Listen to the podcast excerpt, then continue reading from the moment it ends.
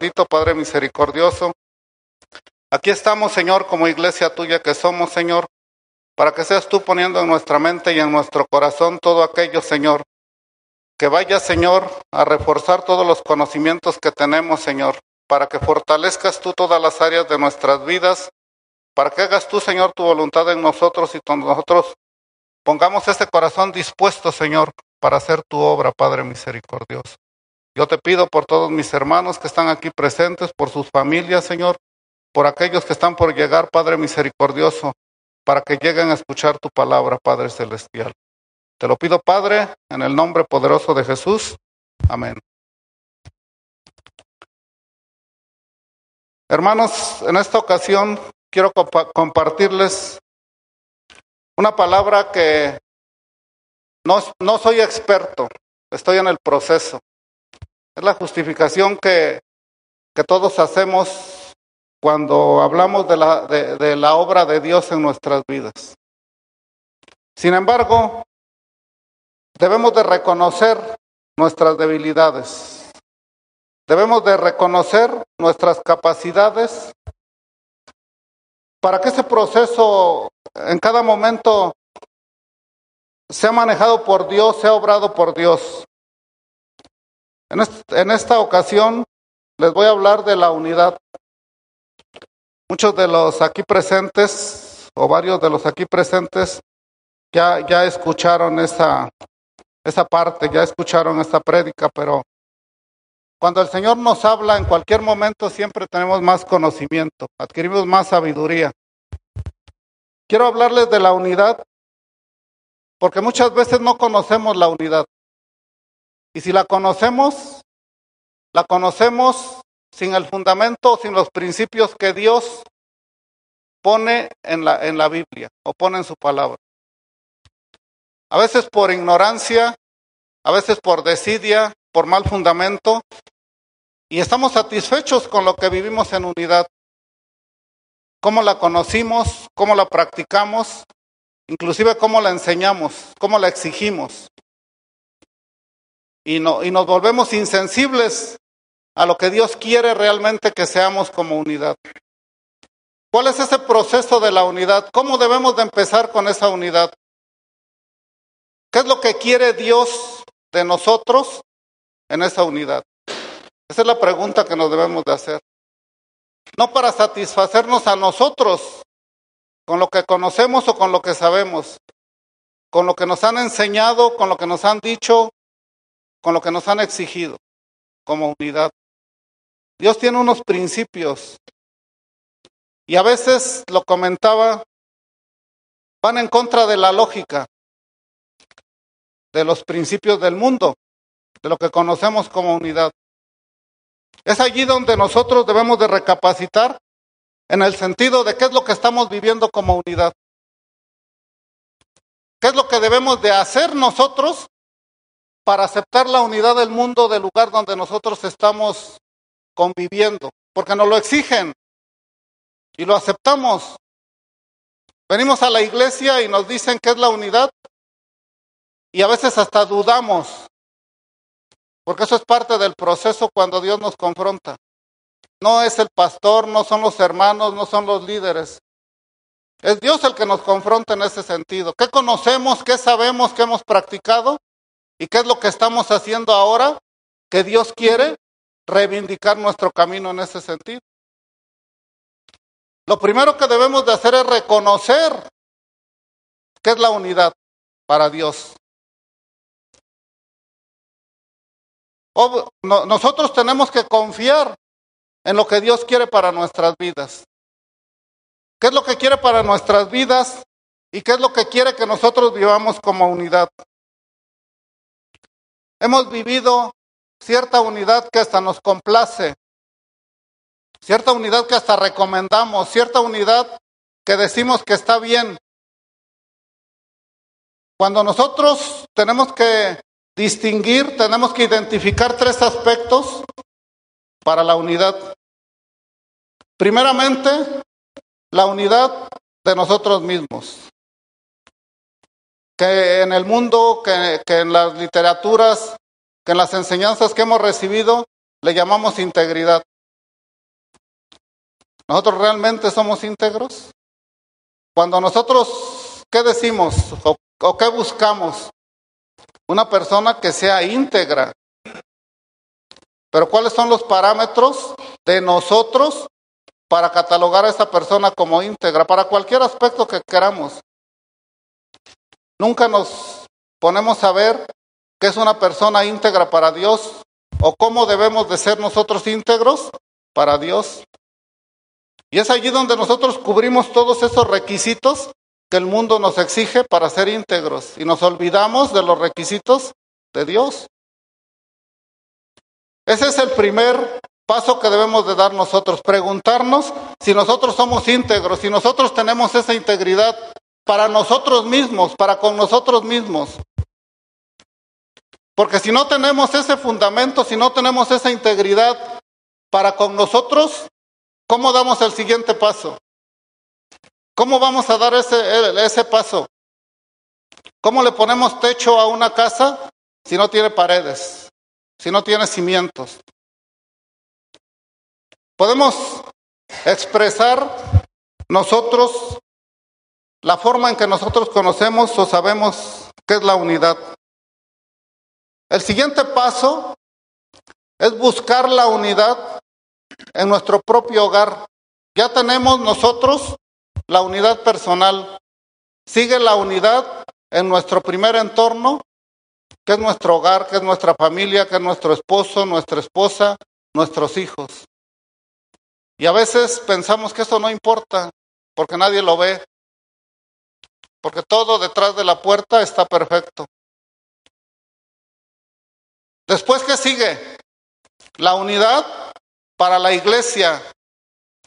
La unidad en el cuerpo de Cristo, que es al final de cuentas el objetivo que siempre buscamos. Por eso, para la gloria y la honra de Dios estamos aquí, para ser partícipes del cuerpo de Cristo. Pero si no hemos llevado ese proceso, si no hemos hecho esos pasos, tenemos que reflexionarlo de esta manera. Por eso es de que Dios nos muestra, Dios nos hace ver en dónde estamos fallando, para que reconozcamos y de allí que sea nuestro punto de partida para agradarle a Dios y para que Él fortalezca todo lo que hacemos en su nombre. Quiero que me acompañen a Efesios 4.3. Dice la palabra de Dios, solícitos en guardar la unidad del Espíritu en el vínculo de la paz. Un cuerpo y un espíritu como fuisteis también llamados en una misma esperanza de vuestra vocación. ¿De qué nos habla, la palabra de Dios en este versículo? De una integridad con nosotros mismos. Muchas veces nosotros no nos hemos dado cuenta o no nos queremos dar cuenta cómo manejamos o qué es lo que nosotros estamos mostrando en nuestras vidas. Una cosa es lo que nosotros mostramos y otra cosa es lo que vivimos. Una cosa es lo que aparentamos y otra cosa es lo que sabemos o hacemos. Porque no lo hacemos en forma genuina. Aquí habla de esa integridad, aquí habla de esa unidad, aquí habla de esa comunión en que debemos de tener nosotros mismos. Para, para hacer esto, o para no hacer esto, más bien, más bien dicho, nos esforzamos porque fingimos. Y estamos cayendo en algo que es contraproducente hasta para nuestra propia vida. Porque fingimos que estamos en unidad con nosotros mismos, que somos íntegros y nos cuesta trabajo. Porque no lo hacemos con convicción, porque no lo hacemos en forma genuina. ¿Y qué dice Dios? ¿Qué quiere Dios de nosotros? Que seamos genuinos, que seamos íntegros, pero conforme a sus principios. Cuando no lo hacemos de esa manera, ¿qué dice la palabra? Todo lo que no hacemos nosotros por convicción es pecado. Lo estamos haciendo en contra de nuestra voluntad, lo estamos haciendo en contra de los principios, lo estamos haciendo en contra de los principios de Dios. A veces ni nosotros lo aceptamos, ni nosotros nos sentimos con esa satisfacción de hacer las cosas. porque nos esforzamos. A veces hasta nos sacrificamos por hacerlas, para dar otra apariencia, para mostrar otra, algo que no somos, algo que no hemos vivido, algo que no hemos experimentado. ¿Qué, qué dice en el versículo 5? Un Señor, una fe y un bautismo. Nos sigue hablando de integridad, nos sigue hablando de unidad que nosotros no conocemos, no hemos conocido. Y si ya lo, y si ya lo conocimos, no lo hemos practicado. La palabra de Dios no es para conocerla. La palabra de Dios es para hacerla, para practicarla. Cuando nosotros malamente o mal, mal encaminados en ese sentido, ¿qué hacemos? Conocemos la palabra de Dios, pero únicamente para juzgar, únicamente para corregir, pero para corregir al hermano. Ahorita por lo que conocemos del primer versículo de la unidad, ya estamos volteando a ver quién no ha cumplido con la unidad. Cuando lo primero para la integridad, ¿qué es lo que tenemos que hacer? Pues nosotros mismos, para cimentar, para fomentar esa unidad de la cual estamos iniciando ese proceso. En el versículo 6 dice, un Dios y Padre de todos, el cual es sobre todos y por todos y en todos. Nos habla de esa comunión con Dios, nos habla de ese reino de Dios, nos habla de esto donde no hemos dejado de pertenecer. Pero con la actitud que nosotros tomamos, con la forma que hemos conocido de Dios, yo creo que aquí nosotros mismos tenemos que hacer ese análisis de lo que hemos vivido para con Dios, de cómo hemos vivido nuestra vida, pero lo tenemos que hacer con esa honestidad, porque muchas veces nos quejamos, muchas veces reclamamos, muchas veces cuestionamos al pastor, al líder, al hermano que nos enseñó de la palabra, a la persona que nos invitó. Oye, ¿por qué tú me prometiste que mi vida iba a cambiar tan luego yo pisara tierra prometida. o sea, así nos trajeron a nosotros. Yo por eso lo digo. Pero ¿qué hemos hecho nosotros? ¿Qué hemos hecho nosotros? O sea, no tenemos por qué echar culpas. A veces nosotros sentimos que ya hicimos todo. Sentimos, pero sabemos que no. Pero cuando damos testimonio, ¿qué decimos? No, esto no lo voy a decir. Esto no lo puedo decir. No, no es para decirlo, mucho menos a los hermanos, pero sí a Dios. Tenemos que presentar ese corazón ante Dios en el cual no hemos podido superar esa área de nuestra vida. Todavía tenemos algo allí que no nos ha dejado avanzar. Y lo sabemos. Pero no lo queremos reconocer. Reconozcámoslo ante Dios. Y hagámoslo. Si no lo hacemos, no vamos a experimentar la paz que nos promete Dios. De allí es que a veces viene el cuestionamiento, ¿por qué Señor?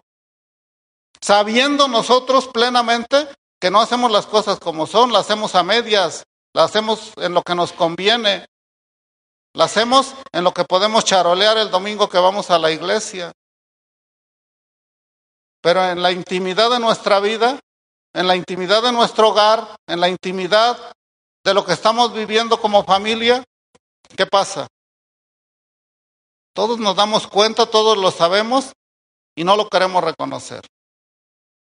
Entonces, segundo paso de lo que estábamos hablando es de la unidad al grupo en el que pertenecemos, al primer entorno en el que nos desarrollamos. De allí nos vamos a dónde? A la iglesia, a la congregación, al grupo, a la célula, a querer formar parte del cuerpo de Cristo, a ser parte del cuerpo de Cristo.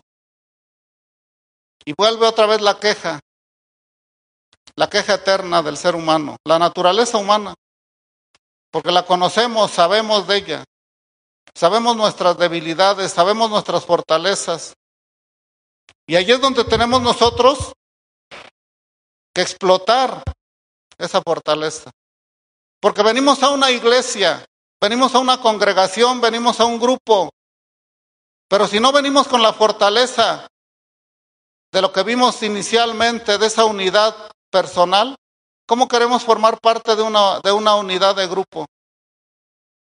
¿Cómo queremos formar parte de una iglesia, de un cuerpo de Cristo? Si lo que vamos a hacer es juzgar. Si lo que, que lo que vamos a ver son los errores del, de los que estamos integrando ese grupo. Ahí es donde Dios nos llama a que, buscamos, a que busquemos esa unidad, a que busquemos esa comunión, a que busquemos esa sabiduría para no caer en esos errores que estamos cometiendo y luego juzgamos y luego echamos culpas a alguien que la tiene. Y luego hasta nos vamos de la iglesia y nos vamos molestos, nos vamos enojados. Nosotros, mi familia y yo acabamos de regresar de Puebla. Estuvimos un año, ocho meses en, en Puebla.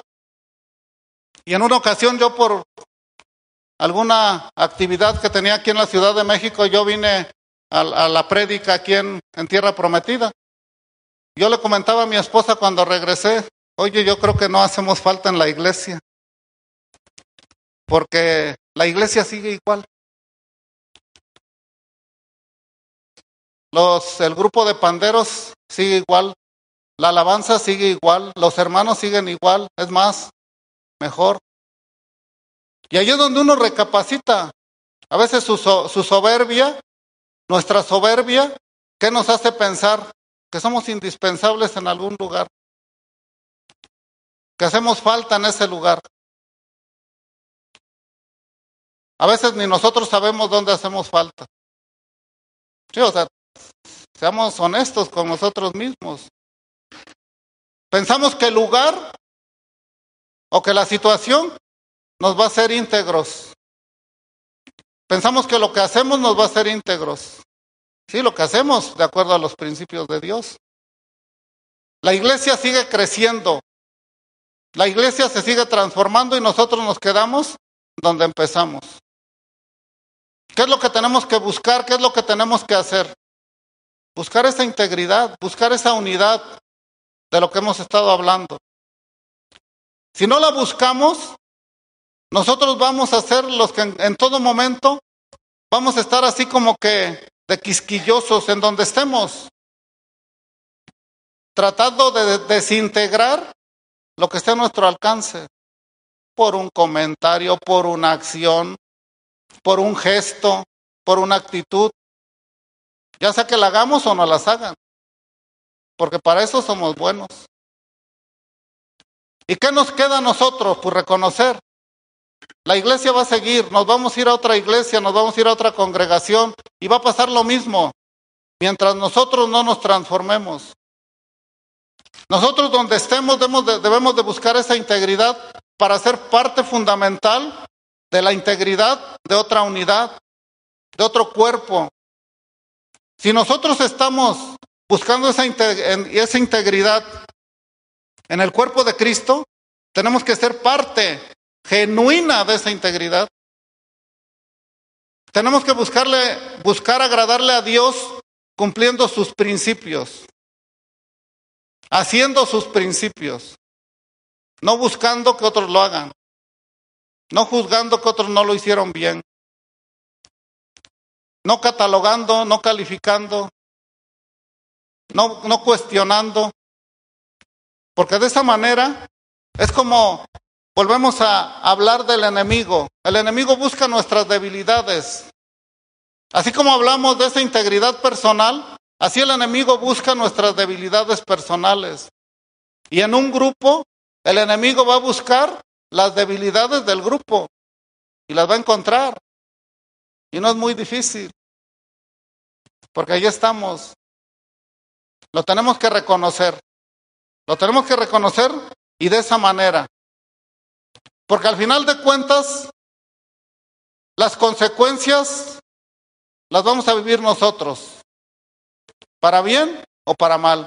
Si lo hacemos bien, consecuencias buenas. Si lo hacemos mal, consecuencias, dicen, nos justificamos con que todo obra para bien. Sí, puede ser. Es cierto. Pero yo creo que si las pudiéramos evitar, mejor. Sobre todo cuando es un principio de Dios. Que tenemos que esforzarnos, que tenemos que, que cambiar, que tenemos que transformar. O sea, no es fácil. O sea, no es fácil. Ni tampoco debemos de ser objeto de una emoción.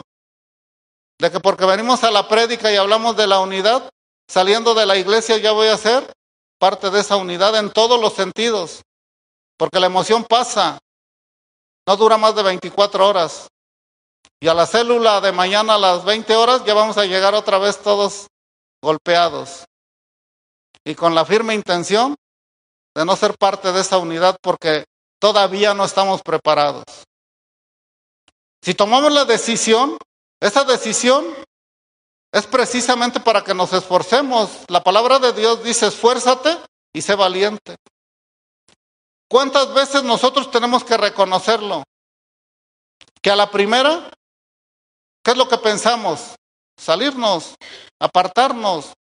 Y en cualquier circunstancia y en cualquier situación, en nuestra escuela, en nuestro trabajo, en nuestra iglesia, en nuestro grupo, en nuestra célula, porque nos vieron feo, porque nos trataron mal. Al final de cuentas, ¿cuál es el objetivo? Muchas veces decimos, ah, es que el objetivo es la salvación. Sí, o sea, el objetivo es la salvación. Pero ¿esa cuándo viene? Después. Aquí, en el momento en que estamos viviendo nosotros, en el momento que estamos ahorita, ¿cuál es el objetivo para Dios en nuestras vidas? Imitar la imagen del varón perfecto para poder lograr la salvación. ¿Cuántas cosas tenemos que soportar? ¿Cuántas cosas tenemos que vivir? ¿Cuántas cosas tenemos nosotros de las que debemos de dar testimonio? De que estamos fuertes en Cristo. De que todo lo podemos en Cristo que nos fortalece. De que Dios pelea nuestras batallas. O sea, eso lo tenemos que demostrar, eso lo tenemos nosotros que buscar. O sea, esas frases domingueras no son para charolear. No, o sea, son para demostrar. Son para que nos sirvan. Cuando estamos en una situación en la que nosotros sabemos que no vamos a poder en nuestras fuerzas, sabemos que no vamos a poder en nuestra naturaleza, debemos dejárselas a Dios y confiar en Dios. Él las va a resolver. Pero ¿qué creen? Las va a resolver a su manera. Y mientras no estemos fortalecidos en ese sentido y no pasemos la plana, ¿qué va a hacer con nosotros? Ahí nos va a tener. Yo lo comentaba en, la, en la, el día de la... ¿Qué es el CD? ¿El qué, perdón? ¿El CD? Yo antes lo conocía como célula, pero ya me han hecho la observación que no es. Cita de estudio, ya me acordé. ¿Qué es lo que tenemos que hacer? ¿Por qué es que tenemos que buscar esa unidad? ¿Por qué es que tenemos nosotros que estar alertas en ese sentido? ¿Por qué es que tenemos que dar testimonio? ¿Por qué es que tenemos que aguantar? ¿Por qué es que tenemos que soportar todo lo que Jesús ya vivió por nosotros? Eso es lo que nosotros debemos de ver, es con lo que nos debemos de comparar. Si nosotros volteamos al lado, ¿qué decimos? Ah, no, el hermano está peor que yo. Es más pecador que yo. Yo vengo diario, yo ya he hecho más talentos que la hermana. Yo ya he ido a más encuentros. Ah, no, ya no son encuentros. ¿verdad? TDT, tiempo de transformación. Entonces, esa es la comparación que no debemos de hacer. Eso es lo que no debemos de buscar porque envilecemos nuestro corazón. ¿Por qué a él sí? Porque a mí no. ¿Por qué a él sí lo toman en cuenta? Porque a mí no. Todos tenemos que hacerlo para el Señor. Todos tenemos que buscar la imagen del varón perfecto para nosotros. Cuando nosotros lo logremos, vamos a lograr que esa parte de la cual nosotros somos sea mejor. En otra ocasión lo, que comentábamos, ¿cómo queremos una iglesia si nosotros somos la iglesia? ¿Cómo queremos una unidad si nosotros somos la unidad? ¿Cómo queremos llegar a un lugar de paz si nosotros somos la paz? Si nosotros debemos de traer la paz, si nosotros nos debemos de esforzar por la paz. Para nosotros, no para los hermanos. Y yo creo que aquí volvemos otra vez a caer en la lógica. Si todos buscamos el mismo objetivo de la unidad, lo vamos a encontrar en base a los principios de Dios.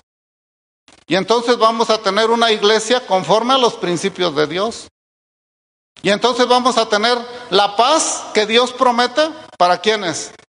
Para los que formamos parte del reino de Dios. Muchos no lo hemos vivido. Por eso es de que tenemos temor. Por eso es de que tenemos desconfianza. Por eso es de que a veces nos desanimamos. Pero demos ese paso de fe.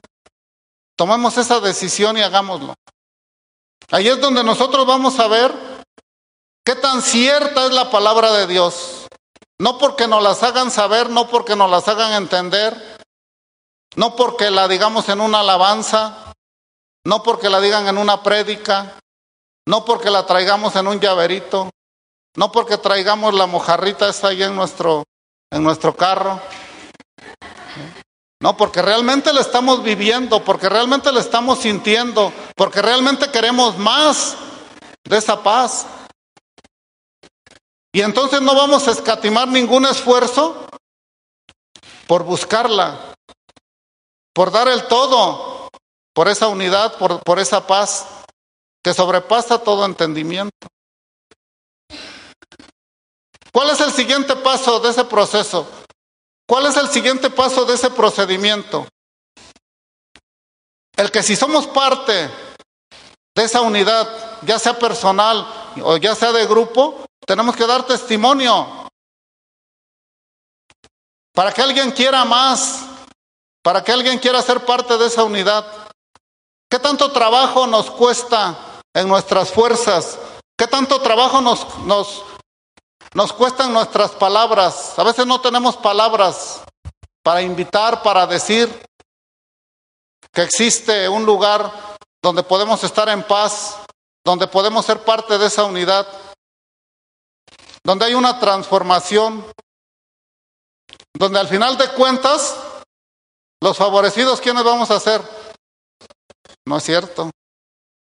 Los que hagamos la voluntad de Dios. O sea, porque todos nos vamos con el nosotros. Caemos en el mismo error. La iglesia no. Todos los que estemos decididos a dar el todo por el todo, ¿por quién? Por los principios de Dios, por la unidad de Dios. Cuando nosotros buscamos esa unidad, yo creo que lo demás es más fácil, lo demás es más sencillo. Porque donde nosotros lleguemos, donde nosotros nos paremos, vamos a estar fortalecidos. Y ya no vamos nosotros a buscar otra cosa que no sean los principios de la unidad, otra cosa que no sea lo que nos va a dar paz. En ese sentido.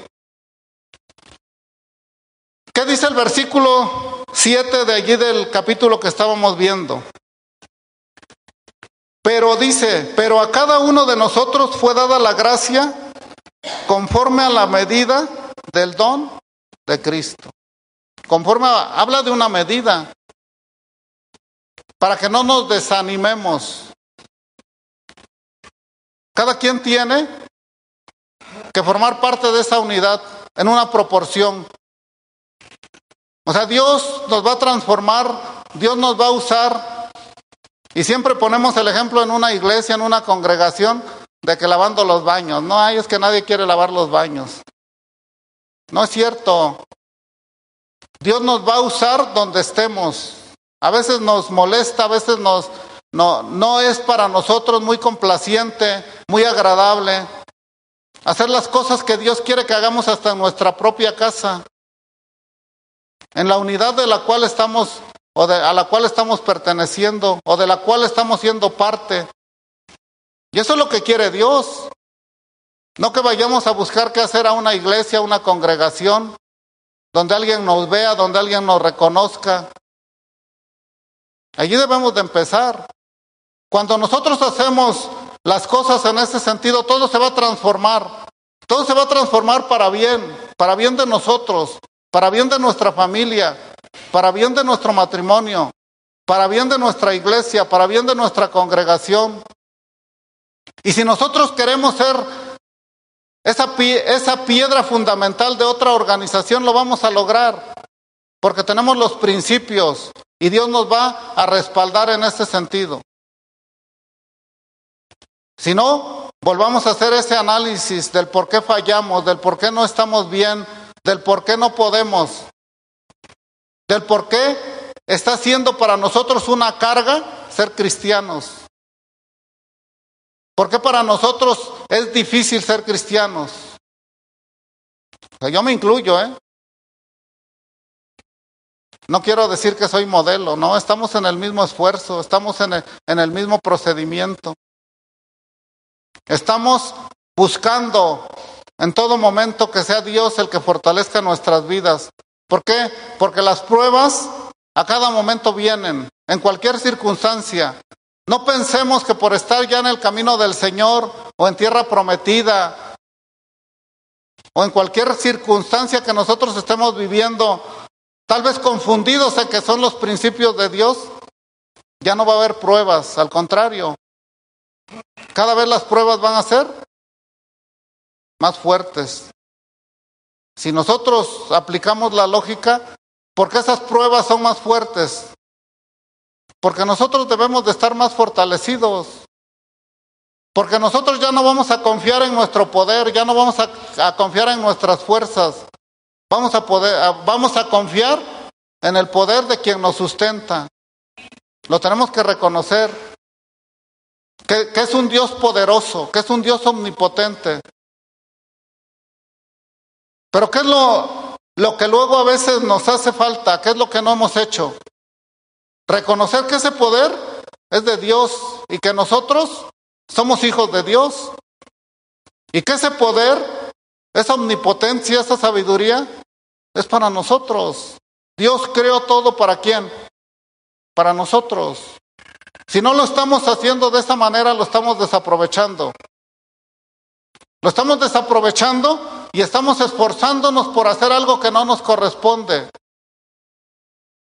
Algo que nosotros estamos seguros que estamos haciendo bien. Pero sin los principios de Dios, sin los fundamentos de Dios, sin dar ese testimonio, que es parte también del compromiso que tenemos para con Dios, dar testimonio, Llevar el Evangelio a todas las naciones. ¿Cómo? Leyéndoles la Biblia o dando testimonio. Entonces, esa es la diferencia que quiere Dios de nosotros.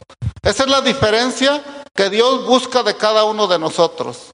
No que nosotros nos estemos valorando, que nos estemos evaluando con los principios del mundo. La transformación del mundo a cada minuto, a cada momento, está siendo, y está siendo muy rápida. Y nosotros queremos competir. Cuando Dios, ¿qué quiere de nosotros? Que seamos íntegros nada más, de acuerdo a sus principios. No queramos competir con algo que no lo vamos a lograr, con algo que nada más nos va a desgastar. Porque luego a veces podemos pensar o confundirnos en el sentido de decir que, ah, bueno, es que eso fue en la época de los apóstoles, o eso fue hace dos mil años. Cuando lo que estamos viviendo aquí es obra de Dios, cuando lo que estamos viviendo aquí es la voluntad de Dios, cuando estamos aquí nosotros recibiendo la naturaleza de Dios, no ha cambiado. ¿Qué dice la palabra? Fue, es y será por los siglos de los siglos. Y si confiamos en eso, si sabemos de eso, si conocemos, si lo aplicamos, ¿cuál será el resultado? Eso es lo que nosotros tenemos que saber, eso es lo que nosotros tenemos que buscar. Dar testimonio de la misión que tenemos nosotros aquí en la tierra. Al final de cuentas, eso es parte de lo que nos toca hacer, parte de la responsabilidad, no quedarnos nosotros con que ya yo estoy bien, ya no necesito más. No, tenemos que seguir ese proceso, tenemos que seguir ese procedimiento, tenemos que buscar nosotros a veces esa incomodidad en el Evangelio. Estoy cómodo, hasta, me, hasta se me olvida orar. Por eso Dios nos prueba, por eso Dios nos incomoda, por eso Dios en todo momento, cuando nosotros nos estamos apartando consciente o inconscientemente, ¿qué hace? Nos pone algo en qué pensar, nos pone algo en qué orar. Y nosotros lo tomamos como castigo. Cuando lo que Dios quiere o cuando lo que Dios no quiere es que nosotros sigamos en ese proceso de apartarnos del camino del Señor. Allí es donde nosotros tenemos que reconocer en todo momento qué es, lo que, qué es lo que queremos ser en el cuerpo de Cristo, cómo lo queremos ser, cómo lo queremos vivir, cómo queremos dar testimonio de esa unidad, hasta dónde queremos llegar en esa transformación. Esa decisión la tomamos nosotros y ese avance que nosotros queremos lograr lo que nosotros queremos hacer en el cuerpo de Cristo, a veces nosotros mismos lo truncamos, a veces nosotros mismos impedimos, a veces nosotros mismos, consciente o inconscientemente, como les comentaba, no dejamos que fluya el Espíritu Santo en nosotros, por la forma en que hacemos las cosas, por la forma en que las interpretamos, por la forma en que a veces malamente decimos que nos las enseñaron, cuando quien debe enseñarnos, cuando quien debe redarguirnos es el Espíritu Santo. Acompáñenme a Juan 17, 22. Si nos damos cuenta, aquí en este versículo, en estos versículos de la Biblia, aquí nos dice cuál es el objetivo, cuál es el tercer paso de lo que Dios quiere de nosotros en esa unidad. Dice la palabra de Dios, la gloria que me diste, yo les he dado, para que sean uno, así como nosotros somos uno. Yo en ellos y tú en mí, para que sean perfectos en unidad, para que el mundo conozca que tú me enviaste y que los has amado a ellos como también a mí me has amado. Imagínense que Jesús hubiera adoptado una actitud como la de nosotros. Ah, no, yo ya soy tu hijo, yo ya estoy bien, yo ya soy parte de tu reino. El mundo que se pierde. Ese es el compromiso que tenemos. Eso es por lo cual quiere Dios que tengamos esa unidad, que buscamos esa unidad, que tomemos esa decisión de ese procedimiento. Para hacerlo todos los días que vivamos, parte de nuestra vida para que todos los días reflejemos la imagen del varón perfecto, para que todos los días nosotros demostremos que somos parte de ese reino, pero no de habladas, con hechos, con actitudes, con comportamientos, porque lo demás le corresponde a Dios. ¿Qué dice en el 24? Padre dice, aquellos que me has dado, Quiero que donde yo estoy, también ellos estén conmigo, para que vean mi gloria que me has dado, porque me has amado desde antes de la fundación del mundo. ¿Cuál es la promesa de Dios? Que donde Él esté, donde esté Jesús con su Padre, allí vamos a estar todos. ¿Cuál es el compromiso? ¿Cuál es el resultado? ¿Qué es lo que tenemos por lo que, por lo que tenemos que esforzarnos? ¿Cómo lo tenemos que hacer? La palabra de Dios nos guía. Por eso la palabra fundamental, a veces que nos cuesta más trabajo hacer en una congregación, en una iglesia, en nuestra familia, en nuestro matrimonio, es la obediencia. Si ya está escrito, ¿qué nos toca hacer? Obedecer. Si ya está el fundamento de Dios para nuestras vidas, ¿qué nos toca hacer? Obedecer. Recordemos que nosotros perdimos la santidad, entró el pecado al hombre por medio de la desobediencia de Adán y Eva. Perdimos el ADN de Dios, el ADN bueno. En esta vida estamos, el proceso que estamos viviendo es para restaurar ese ADN en nosotros, para transformar ese ADN,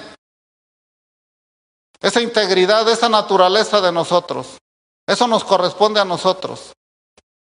A veces redundamos en las palabras, pero es necesario porque como que nos cuesta trabajo saber qué es lo que estamos haciendo aquí. A veces lo tomamos en forma equivocada como, como un lugar de descanso, como un lugar de esparcimiento, como, como un lugar así de, de quejas. Pero no, o sea, Dios no nos quiere en esa actitud. Dios nos quiere fortalecidos, Dios nos quiere valientes con esa actitud. A todos nos cuesta trabajo, no es fácil, pero tenemos que hacerlo si es que queremos la promesa de Dios para nuestras vidas. Y eso es lo que nosotros debemos de conocer, eso es lo que nosotros debemos de buscar. Cuando nosotros hablamos de la palabra de Dios, allá en el versículo 25, ¿qué dice? Padre justo, el mundo no te ha conocido, pero yo te he conocido.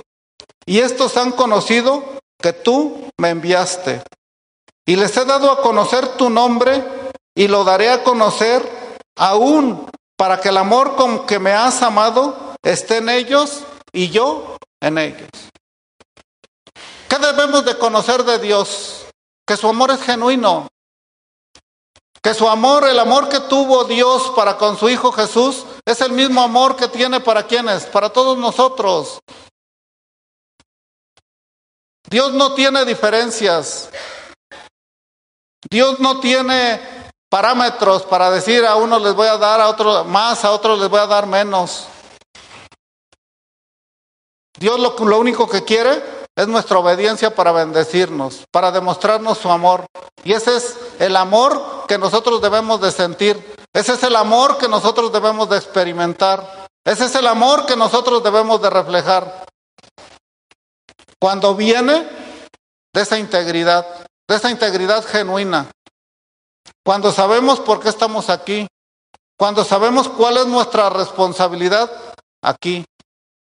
Cuando sabemos cuál es el objetivo de Dios de tenernos aquí. Y no andar buscando la comodidad de una iglesia, la tranquilidad de una iglesia. Tenemos que buscar realmente lo que Dios quiere hacer en nuestras vidas. Que nos quiera usar en su reino. Cuando nosotros buscamos eso, cualquier esfuerzo va a ser fácil para nosotros. Porque sabemos que hay una promesa. ¿Y cuántos de nosotros no quisiéramos esa promesa? ¿Cuántos de nosotros no queremos esa promesa para nuestras vidas? A veces no las conocemos.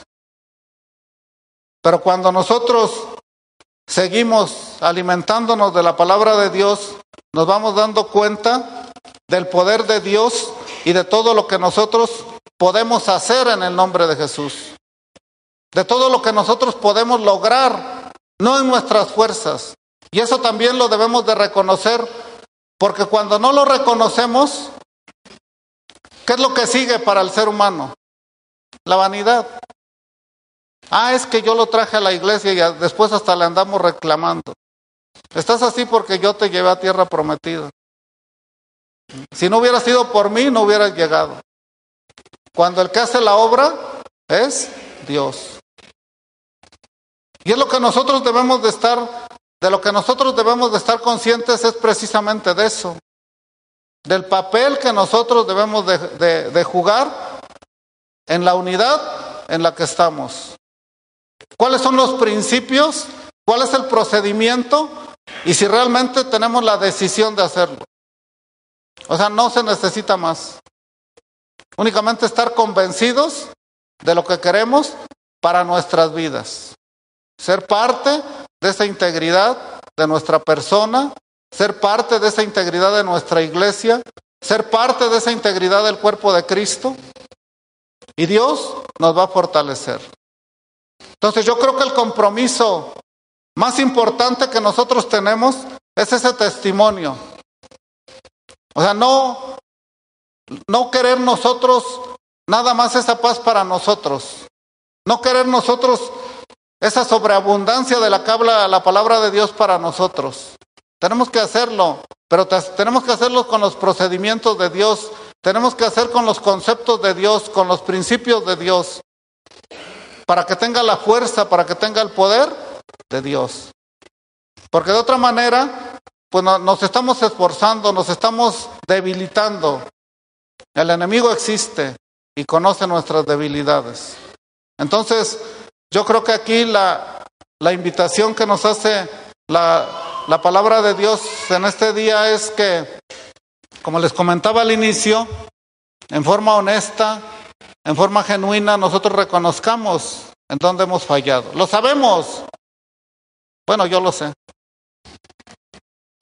Yo lo sé, todos lo sabemos. Y si, y si no, le debemos de pedir a Dios que por medio del Espíritu Santo nos los muestre. Porque a veces el enemigo se encarga de esconderlo. Pero si lo hacemos en forma genuina, Él nos lo muestra y también nos da la fuerza para vencerlo. Y lo vamos a lograr, lo tenemos que lograr. Ese es el objetivo. Porque queremos arrebatar las bendiciones de Dios para nuestras vidas. Hermanos, pues yo los invito en este momento a que nos pongamos de pie para que oremos,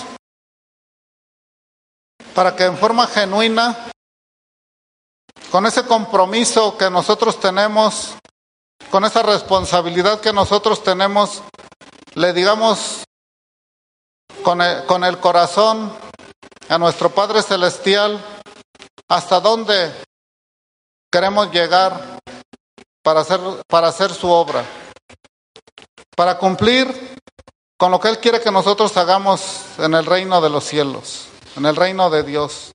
Padre misericordioso, aquí estamos, Señor, ante ti.